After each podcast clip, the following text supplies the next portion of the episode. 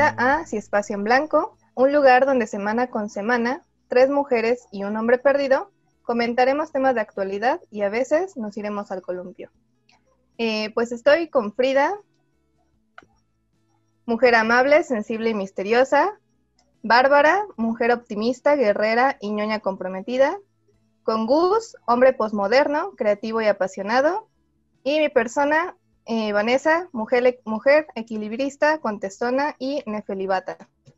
Eh, en esta ocasión vamos a estar hablando un poco de las amistades tóxicas, ¿no? Ese fue el tema que estuvimos debatiendo y que elegimos. Entonces me gustaría iniciar con esta pregunta de qué es para ustedes las amistades tóxicas. ¿Cómo las definirían? ¿En qué empezar? Vamos, Gustavo, tú.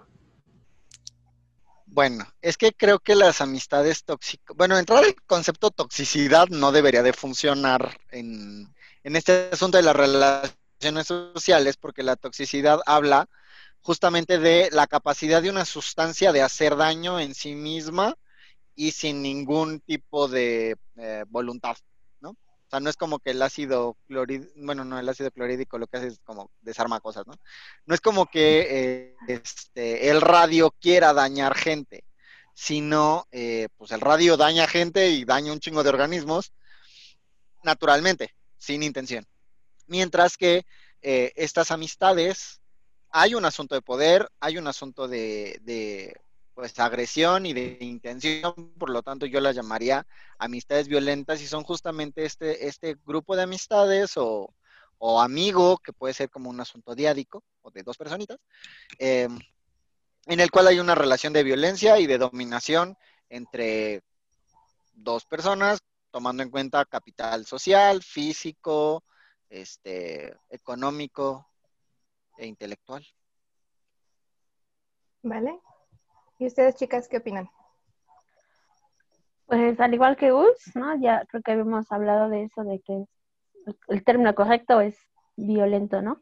Eh, bueno, amistades violentas. Y pues para mí es justo un poco eh, como la comparativa entre la versión romantizada de, de estas relaciones de amistad, ¿no? O sea, también en una onda como de posesividad, sobre la otra persona, ¿no? Sobre tu amigo o amiga.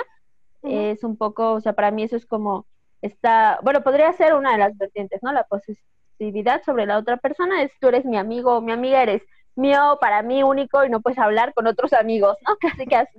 Y también, eh, pues, dentro de la misma, pues puede haber em, eh, violencia entre pares, ¿no? O sea, lo que le llaman bullying, pero creo que eso es algo también que me gustaría como ahondar, ¿no? Un tema entre cuando sí es broma y cuando ya pasa a ser, pues, este, esta violencia entre pares, ¿no? O sea, no sé. Eso lo voy a dejar hasta ahí. Eso es para mí una amistad violenta. Vale. Frida. Yo agregaría a la parte de violencia, coincido con, con ustedes, como una relación disfuncional, en donde tiene que ver también una situación este, donde se van, se van posicionando ciertas personas de acuerdo a una necesidad, ¿no? Y de ahí surge también una situación de apego. ¿Por qué también surge esa relación y por qué las personas llegan a colocarse desde ahí?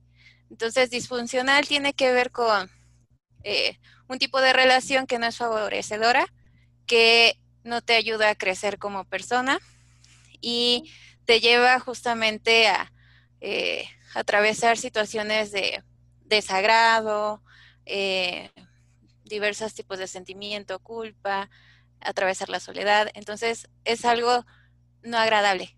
Creo que eh, parte de esa definición, pues es también eh, echarnos un clavado a cómo podríamos irlas identificando. No voy a, a, profundizar más, pero ya, ya lo veremos más adelante. Vale.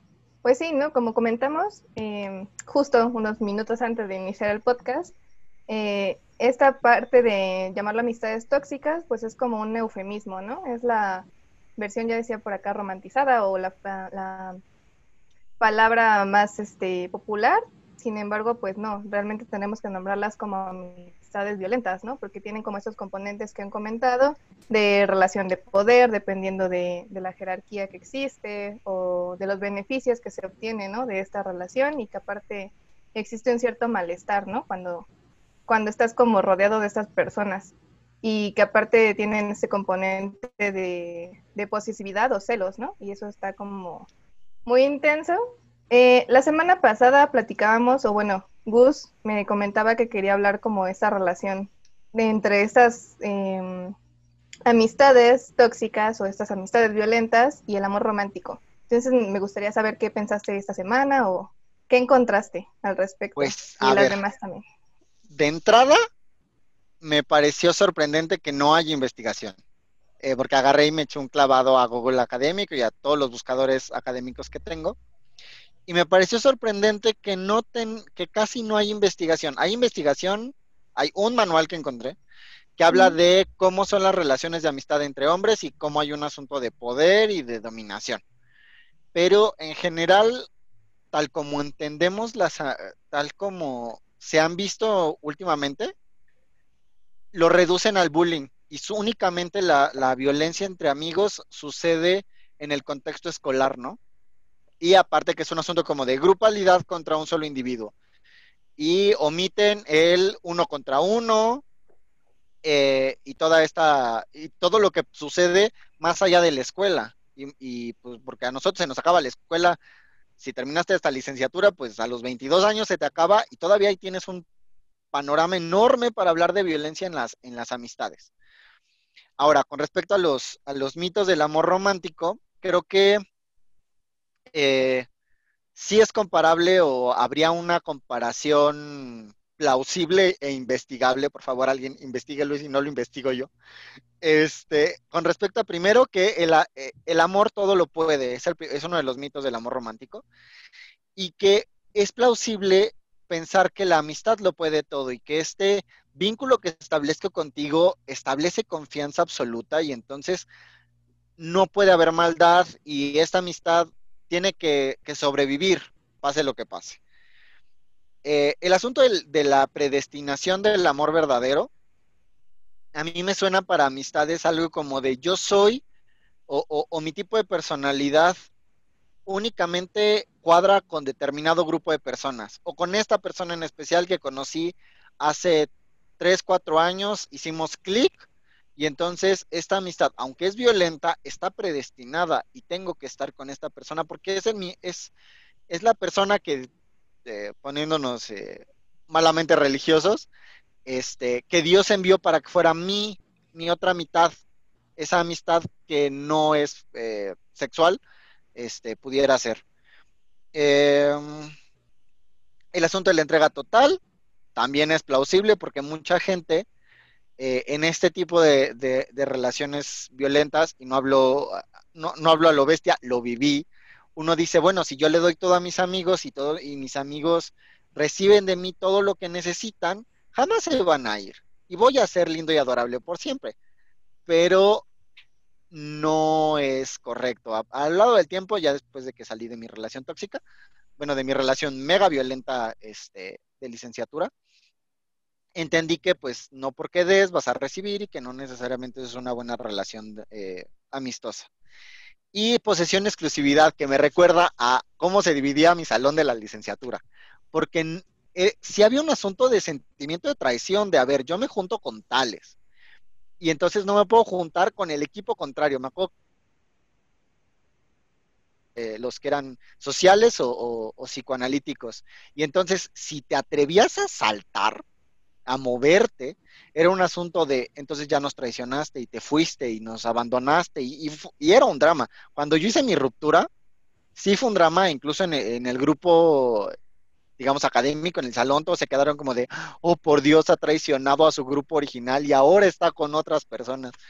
Y entonces creo que sí hay una, sí es plausible que sea parecido y que justamente tiene que haber eh, con que creemos que nuestra identidad es, es monolítica y que solo tenemos una identidad. Y más bien la identidad eh, transita a lo largo de contextos y a lo largo de nuestra historia y que incluso hay amistades que en un origen pudieron no ser violentas y de pronto se volvieron violentas. Y que aparte puede también, y aunque no se haya vuelto violenta, una amistad caduque, porque ya no son la misma persona que, que cuando se conocieron. Que eso también me ha pasado un chico. No te escuchamos, eh, tienes tu micrófono apagado. Perdón, es que había mucho ruido aquí en mi casa. Eh, que justo creo que tocas un punto muy importante que se, ha estudiado en la psicología de grupos, que es como esta parte de la identidad. Cómo nos vamos juntando o relacionando con personas de acuerdo a quiénes queremos ser o con quién no, compartimos más cosas, ¿no? Pero cómo también esas cosas se van como te vas aferrando a ellas o te vas aferrando a esas personas porque son parte de lo que te hacen ser tú. Y eso también está como muy intenso. Pero bueno, me gustaría saber qué opinan Frida y Bárbara. Este, ahorita escuchando, escuchando el tema de identidad y vino a mí esto de reafirmarnos, ¿no? Entonces, frente a, sí, eh, reconocernos desde algunos gustos e intereses o a lo mejor buscar ciertas alianzas en ese momento y sobre todo pues en esa dinámica, ¿no? Que hasta dónde se establece una frontera, un límite en donde dices, bueno, yo soy esta persona y mis gustos e intereses ya no van de acuerdo a cómo está evolucionando ese grupo, ya sea individuo a individuo o, grupos más este, conformados por más personas. Entonces eso me hace pensar mucho en esa dinámica o desestructuración que de pronto se va dando de forma individual. Entonces eso va generando pues efectos a nivel psicológico, emocional, social, ¿no? Y también un desgaste físico. Claro. ¿Y Bárbara? Pues em, un poco lo que decía Gustavo, ¿no? De, de ñoños, ¿no? Irnos a buscar eh, qué se ha escrito, qué se ha dicho, qué había. Yo también me encontré con esto, ¿no? Que casi no hay como tal eh, investigaciones o, o, a decir del tema, ¿no? Em, desde, desde la literatura, o sea, vi algunos estudios sobre la amistad en general, pero relacionar amistad y violencia casi no lo vi. Solamente vi un estudio aquí en México sobre eh, la violencia entre hombres, ¿no? Y la cuestión de la violencia, bueno, que está relacionado un poco con, con el poder y, y esto, esto que, que, se ve por género, por, por ser hombres, ¿no? Como siempre estar en la demostración de la masculinidad. Pero también, ¿no? Hablando, o sea, ya haciendo, eh, le decía hace ratito a Gus, ¿no? Haciendo como la comparativa con el violentómetro, ¿no? De, que, que, propone el poli, pues yo veía que también dentro de las, estas amistades violentas, pues hay como muchísima manipulación, un poco en el ejemplo en el que nos pone, ¿no? O sea, ¿cómo te atreves a irte con alguien más que no soy yo, ¿no? O, por ejemplo, si no me cuentas primero a mí que a otros o a otras, ¿no? O sea, porque eres mi amigo o mi amiga y aparte este mote de el mejor amigo, ¿no? O la mejor amiga, ¿no? Eh, si es así como que, que si no se lo contaste a la mejor amiga es como de, oye, ¿qué te pasa, no? Al mejor amigo, ¿no? Y que bueno, también hay que decir que por la cuestión de género las amistades de hombres y mujeres pues son diametralmente opuestas, porque eh, lo que dice un poco la literatura es justo que los hombres se van como más a cuestión de, eh, no sé, o sea, de relacionarse con sus amigos a través de actividades físicas, ¿no? Y las mujeres un poco más en el tema de eh, contarse cosas como personales y la discusión sobre ello, ¿no? Eso dice la literatura estereotípicamente hablando. ¿Por qué? Pues no necesariamente es así. Eh, lo, vemos nosotros tres, nosotras tres y Gus, ¿no? No, no, no necesariamente es así. Pero, eh, no sé, como que viendo el violentómetro sí hay como muchas cosas que pueden compararse. Por ejemplo, este tema de las bromas hirientes, ¿no? Que se da mucho en las, en las relaciones de amistad. Y es justo lo que les preguntaba al inicio. O sea, ¿hasta qué punto estoy jugando, jugando porque así nos llevamos y hasta qué punto estoy siendo violento o violenta con mi amiga, como en este modo de demostrar que yo lo, yo puedo más que tú, ¿no? O sea, incluso el, sarcasmo, ¿no? O sea, es muy divertido ser sarcástico, ser sarcástica, pero que hasta qué punto ya empezamos a rebasar y estamos transgrediendo a la otra persona, ¿no? No sé, es que yo estuve como, hasta incluso estás investigando sobre estos temas y bueno, pues, pues sabrá mejor que nosotras, pero no puedes obviar que te pega, ¿no? O sea, que dices, fallos, ¿no? Tal vez mis amistades no son tan sanas como yo creía. Sí, te vas dando cuenta de cosas, ¿no? Cuando, cuando vas investigando o vas leyendo como esto. Entonces es importante. Eh, Gus, ¿querías comentar? Ah, bueno, eh, con respecto a lo del violentómetro, primero, como contestar a la duda de, Bárbara desde mi perspectiva, creo que se acaba el juego cuando no puedes contestar. Nuevamente regresamos a, en relaciones asimétricas no, no hay espacio para el juego. Eh, y no tiene que ser necesariamente que todo, que, que todos sepan que no se puede contestar, sino que aquel que recibe el, el juego no se sienta capaz o no sienta que puede o que tiene algún camino para contestar. Esto lo contesto básicamente desde la puritita experiencia de, mi amistad tóxica, porque justamente había un asunto, eh, bueno, que ahorita voy a hablar como otros detallitos, pero que justamente no era un asunto de yo podía hacer lo mismo, porque si yo hacía lo mismo, entonces a mí sí se me tachaba de violento y a mí sí se me tachaba de, de imprudente, sin embargo, en la dinámica de ese, de ese grupo y de esa personita en especial, este, él sí era una persona de bromear eh, eh, en, profundidad, ¿no?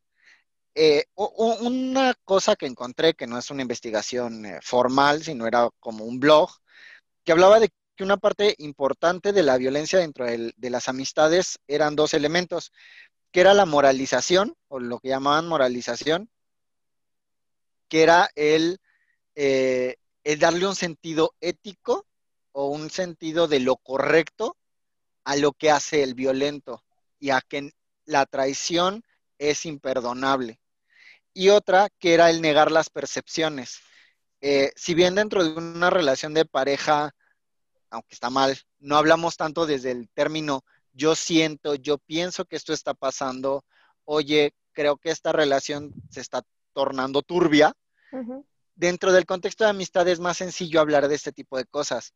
Y la persona violenta regularmente le dice, no, es únicamente tu percepción, no. un poquito...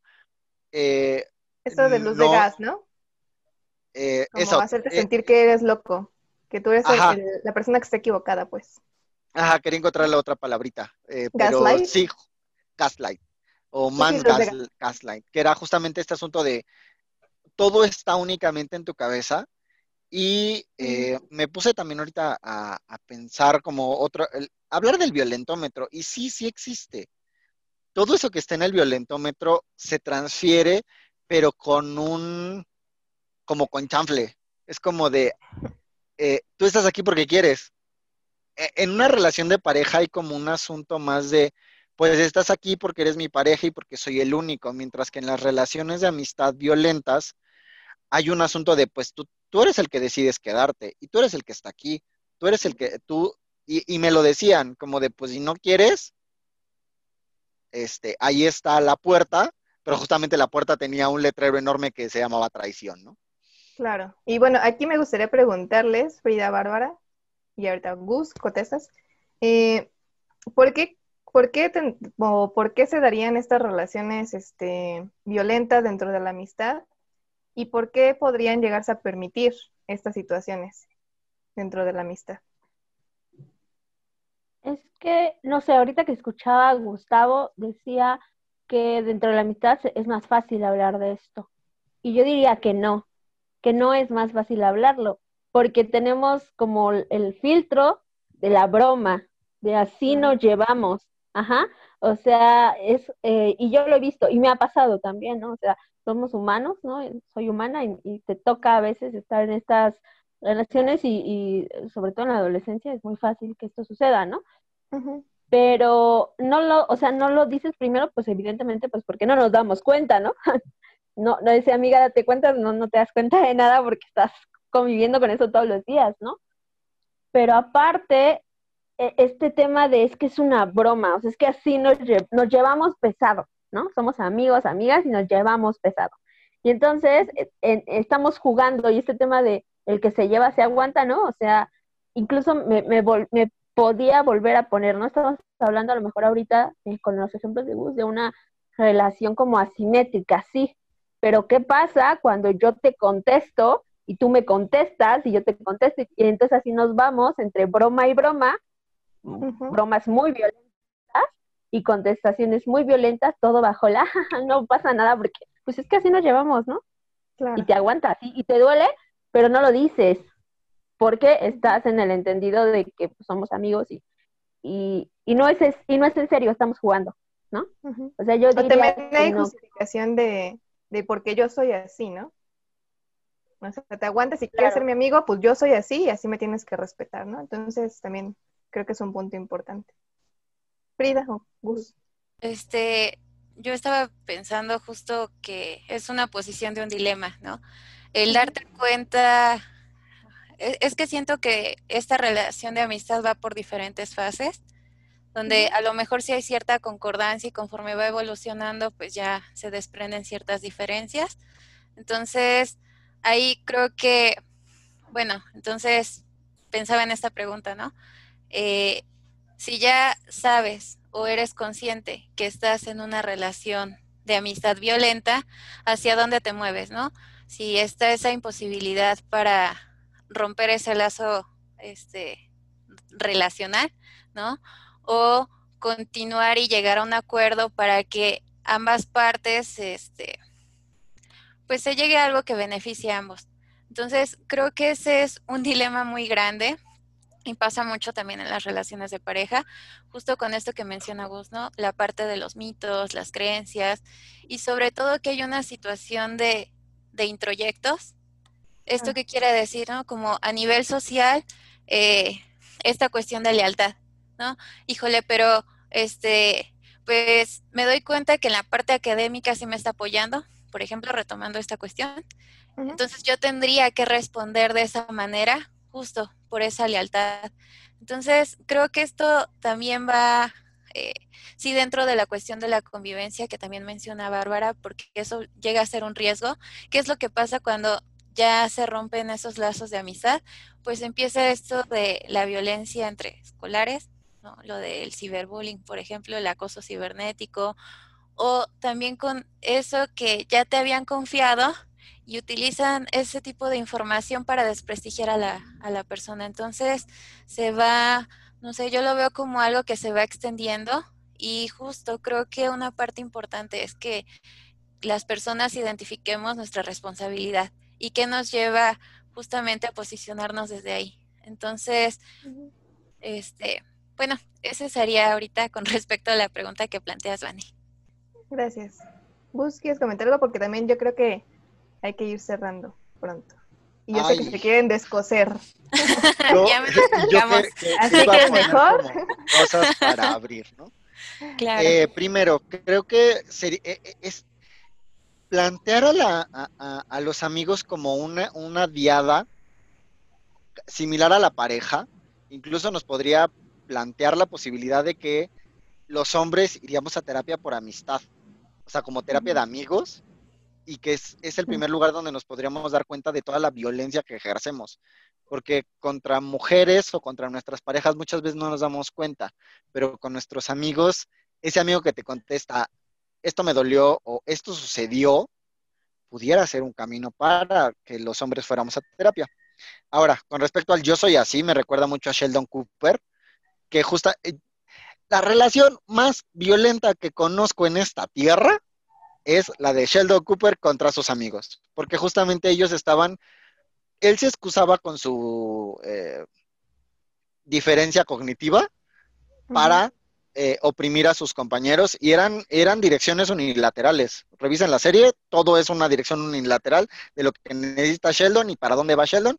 Y últimamente he visto John Sheldon y es lo mismo un niño violento que tiene a todos controlados. Pero bueno. Em, ahora, contestando a lo que decía Bárbara de no es tan fácil decirlo, es que sí es fácil decirlo. El problema es sostenerlo, porque justamente como mencionaba Bárbara, la, la respuesta es, pero es que estamos jugando. eh, ese asunto de esto es medio broma, esta, esta puya que te estoy lanzando, esta agresión que estoy cometiendo, yo después me puedo defender con que era broma. Y entonces el que, el que está mal y el que mal percibió y el que es una lámpara de gas, eres tú, no yo. Entonces el que tiene que ir a terapia, el que tiene que ir a arreglarse la cabeza, eres tú, la víctima, y no yo, victimario. Ahora, ¿por qué se dan y por qué se permiten? Creo que, ya hablando más como desde la experiencia, se dan porque hay alguien que requiere validación de otro alguien y ese otro alguien es un megalómano. Creo que eh, haciendo el análisis de Sheldon y de mi propia eh, relación violenta con el mundo, justamente era un megalómano que se encontró con una persona con una necesidad afectiva y se agarraron y de ahí no se soltaron, ¿no? Y creo que se permiten o, o, digamos, pudiera ser más visible, y no quiero decir que con eso es más sencillo de procesar, este, es más fácil ver como la violencia de pareja, en un grupo de amigos o en un grupo de salón. Pero cuando se daba mi relación violenta con, el mundo y todos la permitían, no era tan fácil ver lo que sucedía. Sí era fácil observar cómo yo me sentía y cómo reaccionaba ante muchas situaciones. Pero en el momento en el que, que dices, oye, es que esto es violencia, esa parte es muy difícil, tanto para el grupo externo como para la diada que está teniendo el problema, y se permiten muchas veces por esta parte de, los capitales, de pues, si quieres obtener lo que quieres o quieres, me recuerda mucho a, los finales de semestre que de verdad, luego, luego tengo que hacer un Instagram sobre el tema, pero la parte más violenta de una amistad se puede dar al final del semestre, porque justamente si quieres obtener la nota, te vas a atener a yo que tengo el archivo o yo que tengo como toda la tengo todo y entonces quieres obtener la nota, te vas a, tener a mis consecuencias y a lo que yo te quiera hacer, ¿no? Que bendito Dios, eh, llegué, a, llegué, como diría una alcohólica, a que hicieran algo imperdonable y entonces rompí mi relación violenta y hice un cambio y por algo estoy aquí donde todos podemos vernos. Todo salió, salió bien. Y dentro de lo que cabe salió bien. La salida fue difícil, pero salió bien. Claro.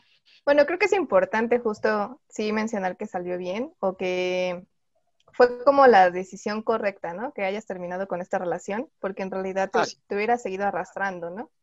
Em, bueno, respecto a esa pregunta de, de, la permisividad o de por qué sucede y es tan común que continuemos como este tipo de relaciones, eh, yo pienso que tiene que ver como con varias cosas, ¿no? Mm, principalmente pues por el autoconcepto, que bueno, también otra cosa que mencionaba ahorita Gus, eh, pues es como esta, ¿qué tanto necesitas como esta validación externa, ¿no? Y ya también mencionaba Bárbara hace rato, creo que se da más en la adolescencia este tipo de relaciones, porque justamente estás intentando, eh, por una parte, estás formando tu identidad y por otra, estás queriendo pertenecer a un grupo. Y que no te rechacen y todo esto. Y, se está formando todo tu concepto, estás viendo eh, quién eres, eh, qué quieres, qué estás o hacia dónde vas, ¿no? Pero bueno, de todas formas, creo que todavía en etapa adulta estas preguntas pueden seguir este, surgiendo, ¿no?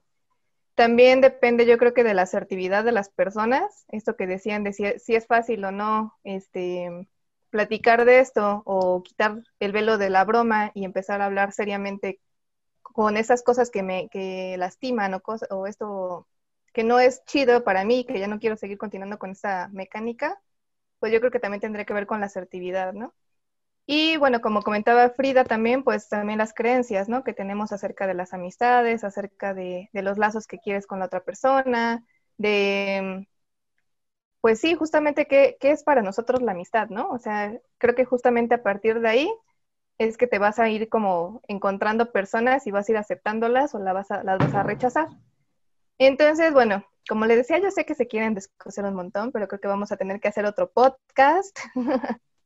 por favor. Entonces, eh, pues bueno, me gustaría que, dieran como sus últimos comentarios para que quede ahí como la espinita de qué quieren, de qué queremos seguir hablando para las próximas, este, las próximas sesiones que tengamos.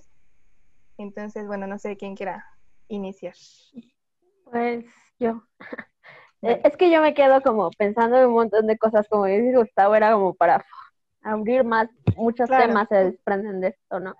Y yo pensaría como, primeramente, como para darnos cuenta de, de ahora sí que para darnos cuenta de, estas amistades que tenemos, si son sanas o no, yo pensaría que eh, es importante hablar de la reciprocidad.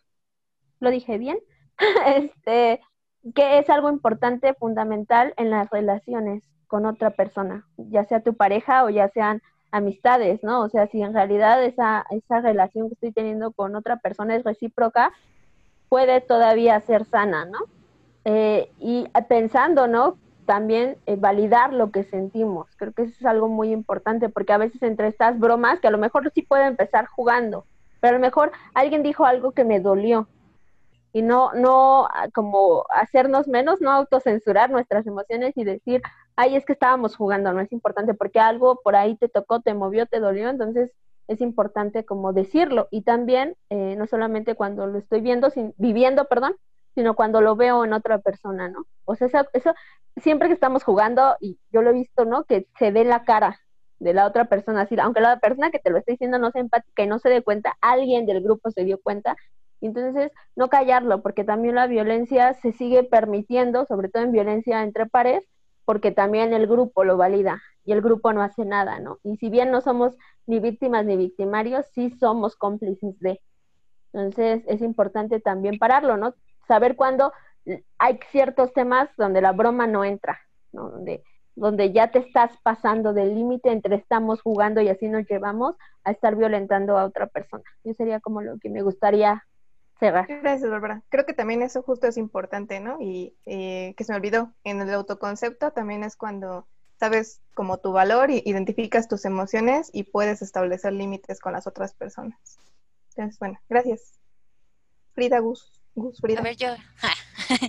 Este, esta reflexión me hizo pensar mucho en apostarle a la psicoeducación, pero llevarlo desde un nivel muy temprano, quizá preescolar, pensando en que justamente esto de la amistad es reflejo de otros contextos donde nos vamos desenvolviendo y es una forma de interactuar. Y creo que es bien útil, sí, validando nuestras propias emociones y también es un apoyo siendo un espejo para la otra persona.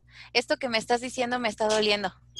Lo tomes como broma, pero me, me está doliendo, ¿no? Entonces creo que eso también puede empujar a la persona en un proceso de reflexión y darse cuenta que lo que está haciendo está generando un impacto hacia el bienestar de la otra persona. Entonces, creo que en ese sentido pudiéramos irlo trabajando, que entiendo que hay ciertas limitaciones y, demás, pero pues sobre todo como esa parte de querer entrarle, querer este pues mejorar las relaciones y sobre todo saber reconocer cuándo sí y cuándo ya es el momento de decir basta. Entonces, este, ir cerrando esos ciclos, pues es sano y necesarios. Con eso me gustaría cerrar. Gracias, Frida. Ok, quiero cerrar. Eh, me parece importante, tomando en cuenta que me acabo de dar cuenta que todavía hay mucho que procesar y que, y que mi historia, bueno, la historia que viví tiene su peso. Eh, quiero darle el, mensaje esperanzador de sí se puede salir.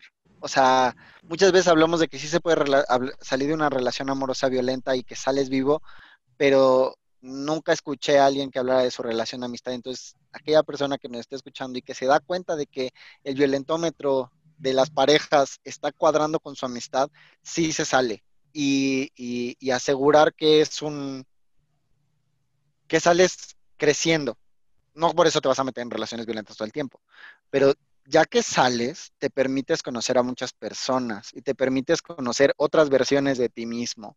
Porque cuando yo salí, descubrí que, eh, que era una persona maravillosa, que era una persona interesante y que tenía, eh, que tenía las habilidades sociales para conocer gente, porque justamente dentro de esa relación me dijeron es que no vas a conocer a nadie más.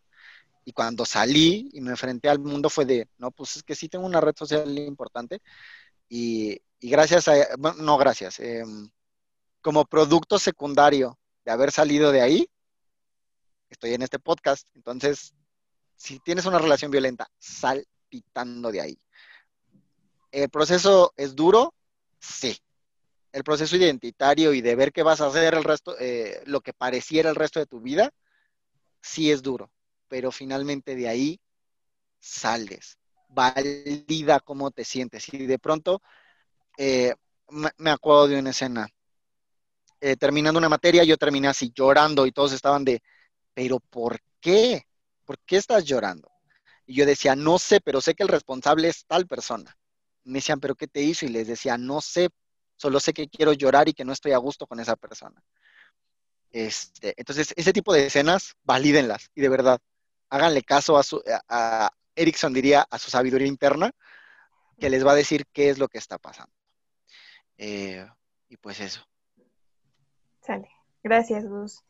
Em, bueno, ahí nada más haría como la anotación, y creo que también estaría como padre hablarlo después, de porque hay muchos posts o, varias cosas en internet o en Facebook que yo he visto donde justamente agradecen, ¿no? Como estos periodos de, violencia.